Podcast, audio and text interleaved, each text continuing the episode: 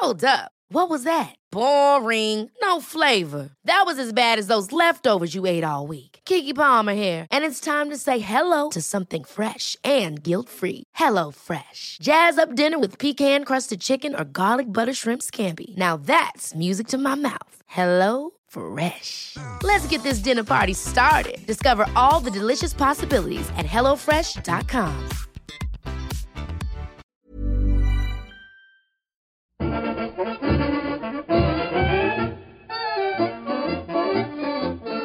evento que se ha vuelto tradición en la Ciudad de México y que nos permite conocer la rica diversidad cultural que hay en la urbe, más allá de lo urbano precisamente.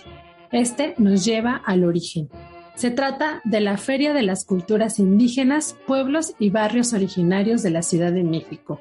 ¿Han escuchado de esta fiesta? Este 2022 llega a su edición 8 y en ella lo mismo puedes ir a comer delicias de milpalta que bailar fandango oaxaqueño. Para conocer más de lo que es y las actividades que culminan el 21 de agosto, invitamos a la charla en la guía del fin de semana a Jesús Galindo Calderón, director del Instituto de la Defensa de los Derechos Culturales. En los datos, etcétera, les cuento de algunos eventos que forman parte de la feria estos días, de jueves a domingo, y al final del episodio va un adelanto de lo que encontrarán en la guía del fin de semana, versión web y la versión impresa. Mi nombre es Ariana Bustos Nava, también conocida como la señorita etcétera, y la encargada de traerles opciones divertidas para que disfruten un poco más su tiempo libre. Tomen nota.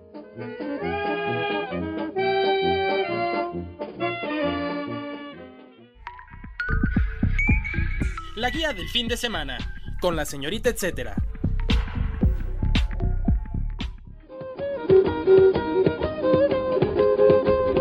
Damos la bienvenida a Jesús Galindo Calderón, director del Instituto de la Defensa de los Derechos Culturales. Él nos contará más sobre el evento que actualmente está en el Zócalo de la Ciudad de México. Jesús, ¿Qué es la fiesta de las culturas indígenas, pueblos y barrios originarios de la Ciudad de México para los que no se han podido dar una vuelta en sus ediciones pasadas? Este es un evento cultural que como objetivo primordial tiene visibilizar y dignificar a nuestras comunidades indígenas residentes en la Ciudad de México y a nuestros pueblos y barrios originarios en el marco del fortalecimiento de sus derechos culturales y por supuesto que también busca que estas comunidades y estos grupos que históricamente han sido vulnerados tengan espacios dignos para mostrar su arte popular y demás expresiones culturales.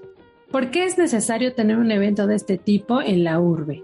Hay que reconocer que el proceso histórico de las comunidades indígenas y de los propios pueblos y barrios originarios en la Ciudad de México pues eh, tiene como objetivo eh, generar un espacio de reivindicación y de visibilización de esta gran cultura, me atrevo a decirlo, centenaria y milenaria en la ciudad. Y por supuesto la Ciudad de México es un espacio pluricultural, pluriétnico y plurilingüe en donde se albergan por lo menos 55 de las 68 lenguas que se hablan en todo el país. Esto nos da más o menos un parámetro de la cantidad extraordinariamente enorme de eh, comunidades indígenas que habitan en la Ciudad de México y que estas expresiones culturales puedan conocerlas todas y todos los mexicanos y todas aquellas personas que se puedan dar una vuelta en el Zócalo Capitalino durante los 17 días que va a durar esta fiesta, que empezó el día 5 de agosto y que durará hasta el 21 de este mismo mes. ¿Qué tanto ha cambiado desde la primera edición a esta que es la octava? Yo puedo hablarte de lo que ha cambiado de la sexta edición, en donde ya participamos nosotros, eh, la séptima y esta octava. Tengo referencias de que esta fiesta en su primera edición se hacía dos o tres días en el marco del Día Internacional de los Pueblos Indígenas. Ahora se está ampliando porque eh, tenemos una gran cantidad de expositores tenemos una gran cantidad de artesanos, tenemos una gran cantidad de artistas populares y eh, tres días no eran suficientes para que la gente en la Ciudad de México pudiera observar eh, estas grandes expresiones culturales. Ha cambiado en ese sentido, los métodos han cambiado, los métodos son democráticos, los métodos son transparentes y la construcción de la fiesta conlleva a que los propios integrantes de las comunidades indígenas residentes en la Ciudad de México, los pueblos y barrios originarios, participen en tres comisiones, la comisión de deliberación, la comisión de organización y la comisión curatorial, a efecto de que ellos mismos sean quienes valoren, ellos mismos sean quienes generen estos espacios y ellos se seleccionen para poder participar de manera democrática y transparente.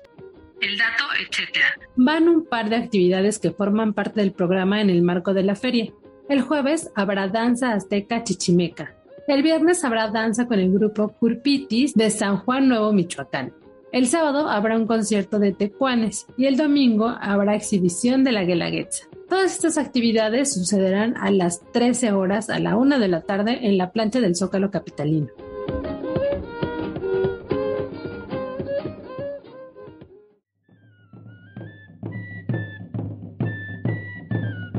Continuamos la charla con Jesús Galindo Calderón. Él nos está hablando de la fiesta de las culturas indígenas, pueblos y barrios originarios de la Ciudad de México. Jesús, ¿quiénes participan y cómo hace la selección? Porque nos queda clarísimo que existe un universo dentro del universo, ¿no? De culturas que conviven o que confluyen aquí en la, en la ciudad. ¿Quiénes participan? Participan aquellos integrantes de pueblos y barrios originarios y comunidades indígenas residentes en la Ciudad de México que tengan pertinencia cultural y que puedan participar en alguno de los rubros que expresan la convocatoria y las reglas de selección de la fiesta de las culturas indígenas, pueblos y barrios originarios. Dentro de algunas de ellas es artesanos o arte popular, gastronomía, que es un rubro muy importante de la fiesta, son buena parte, un buen porcentaje.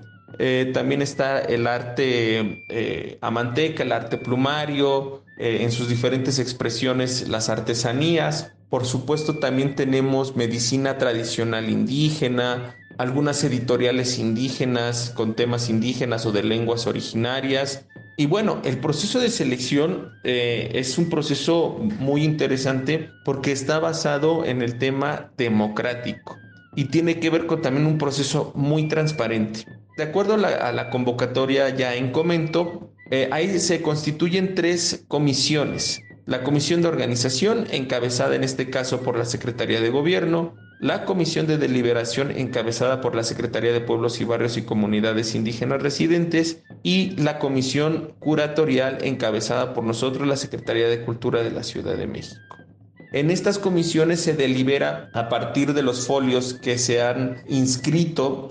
Este año se inscribieron más de 1.800 personas, sin embargo, por temas de protección civil solamente podemos tener mil espacios en la plancha del Zócalo se hace una selección, pero esta selección se hace en el seno de la comisión deliberadora y esa comisión deliberadora está integrada por aproximadamente 10 representantes de las comunidades indígenas residentes y pueblos originarios de la Ciudad de México.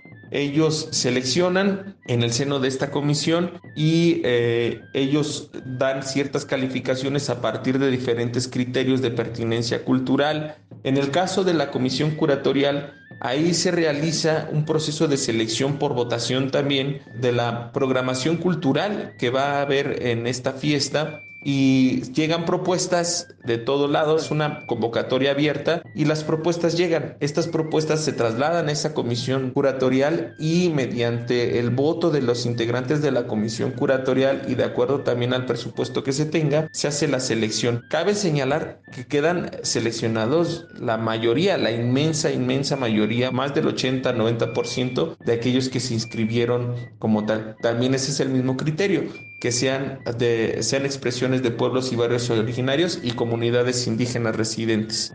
¿Podrías compartirnos algunos eventos que están por suceder ya para cerrar con esta fiesta? Me gustaría expresar que vamos a tener más de 100 actividades artísticas y culturales, vamos a tener más de 20 talleres y conferencias todo es destacado para nosotros. Para nosotros es todo es importante, sin embargo, eh, están siendo muy esperados algunos elencos como el caso de María Reina, que es esta soprano mije talentosísima que pues, ya tiene un renombre a nivel internacional. Está también un compañero de nombre Carlos CGH. Este compañero, él es de origen triqui y, hace rap eh, con extraordinaria calidad. El grupo de la tercera edad eh, muy, muy impresionante lo que hacen.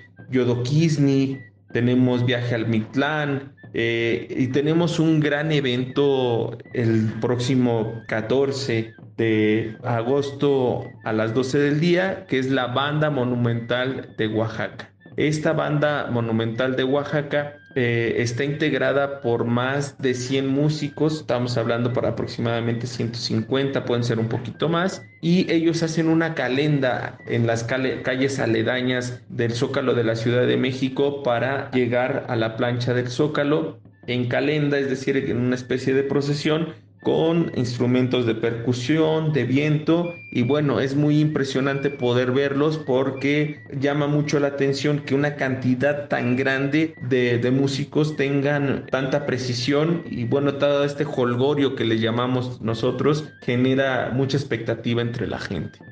Ayúdanos a ubicar algunos proyectos que nos acerquen a los pueblos y barrios originarios durante, durante el año.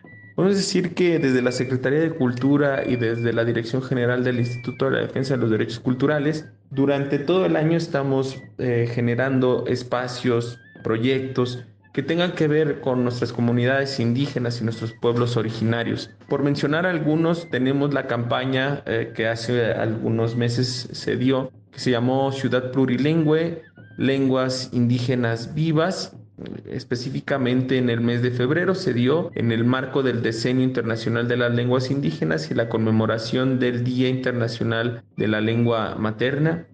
Eh, estuvo integrada por infografías, algunos pequeños videos y una jornada cultural indígena en el Archivo Histórico de la Ciudad de México.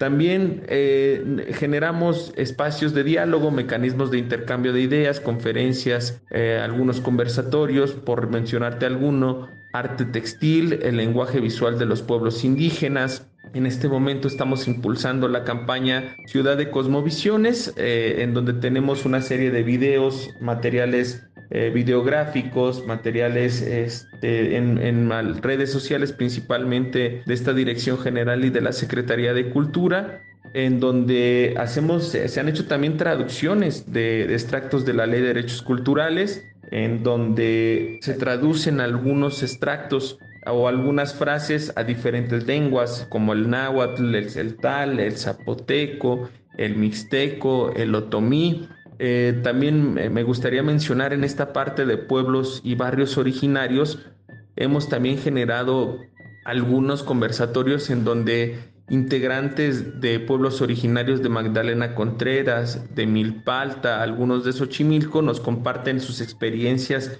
en, sus pueblos originarios. Eh, puedo mencionar uno muy interesante que se denominó Patrimonio Biocultural de los Pueblos Originarios, la zona lacustre de, la cuenca del Valle de México, que también se encuentra en las redes sociales de la Dirección General del Instituto de la Defensa de los Derechos Culturales, en donde diferentes personas especialistas, pero todos, pero también todos aquellos que viven y ejercen a diario sus derechos culturales en los pueblos originarios, nos compartieron sus experiencias en las zonas lacustres, principalmente del sur, es decir, Tláhuac, eh, Milpalta y por supuesto Xochimilco y los humedales y cómo se da este patrimonio biocultural.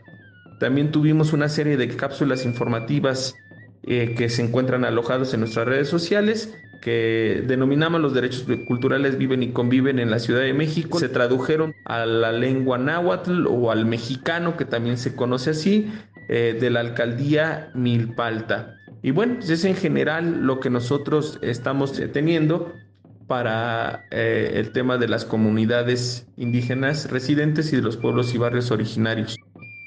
El dato, etcétera. La fiesta culmina el domingo 21 de agosto y puedes checar los detalles de lo que sucede en www.facebook.com diagonal fiesta culturas indígenas o también en cartelera.cdmx.gov.mx.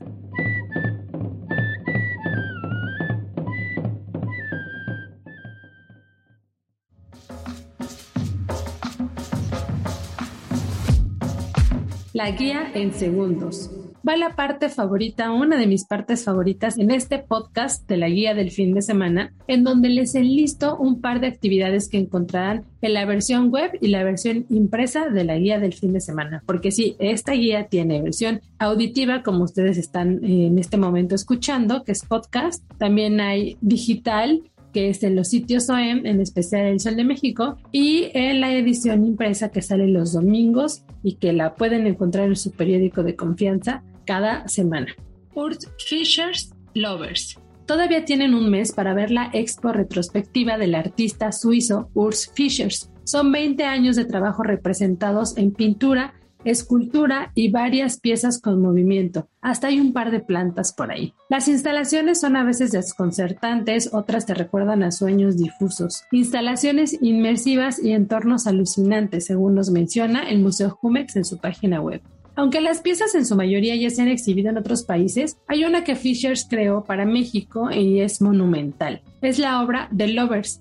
Esta muestra dos formas que se encuentran una a otra haciendo equilibrio entre ellas. Mide 10 metros de altura y es de aluminio fundido con acero y hojas de oro. Si llegan temprano al Museo Jumex, donde se exhibe esta muestra, podrán verla brillando muy intenso con la luz de la mañana.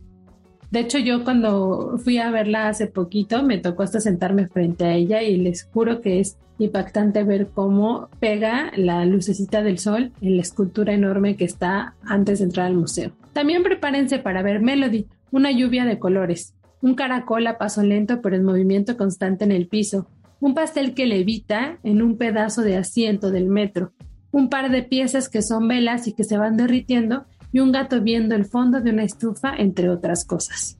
Me gusta hacer obras que no tengas claro lo que es, que veas y hagas tu propia historia. Las obras de arte viajan en el tiempo y relatan cómo te relacionas con todas las cosas. Eso es algo que mencionó el artista en una entrevista hace un par de meses respecto a la expo que pueden ver ustedes hasta el 18 de septiembre en el Museo Jumix. Este se ubica en Miguel de Cervantes Saavedra, 303 en la colonia Granada. Abre de martes a domingo a partir de las 10 de la mañana. La entrada es libre y si quieren saber más detalles sobre visitas guiadas y de otras actividades que suceden en torno a esta exhibición, les sugiero visitar www.fundacionjumex.org. Luces que flotan.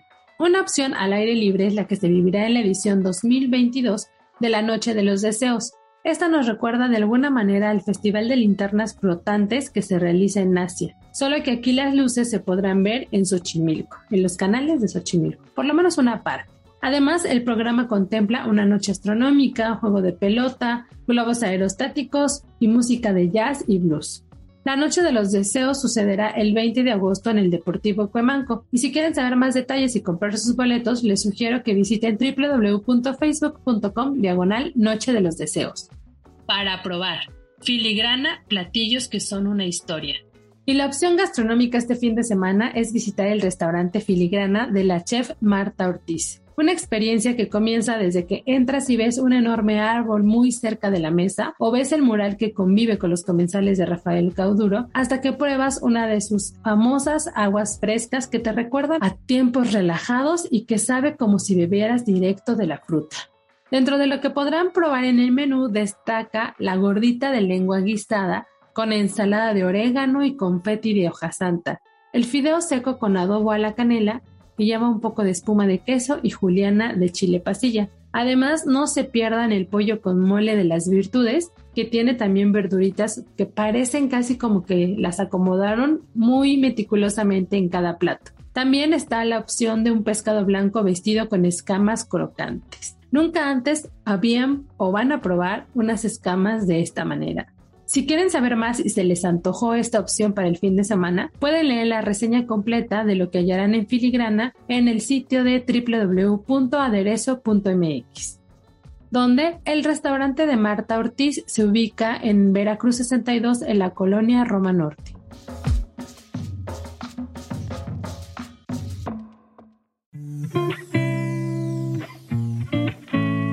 Antes de apagar el micrófono, los invito a que no se pierdan el próximo capítulo, un episodio más de qué eran los museos antes de ser museos.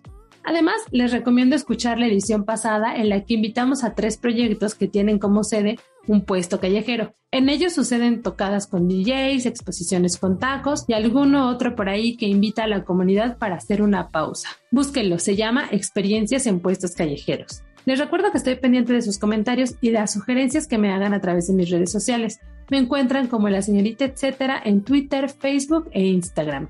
Gracias a la productora de este espacio, Natalia Castañeda. Si tienen algún comentario o sugerencia sobre lo que sucede en este podcast o los que se generan desde la Organización Editorial Mexicana, pueden escribirnos al correo podcast.com.mx. Gracias por permitirme llegar a sus oídos cada semana. Hay un episodio nuevo cada jueves y espero que lo disfruten cada semana, así como yo disfruto escribirlos y buscar estas historias que los harán recordar que hay un etcétera de opciones que hacer siempre.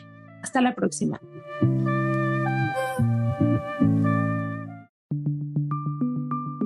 Esta es una producción de la Organización Editorial Mexicana.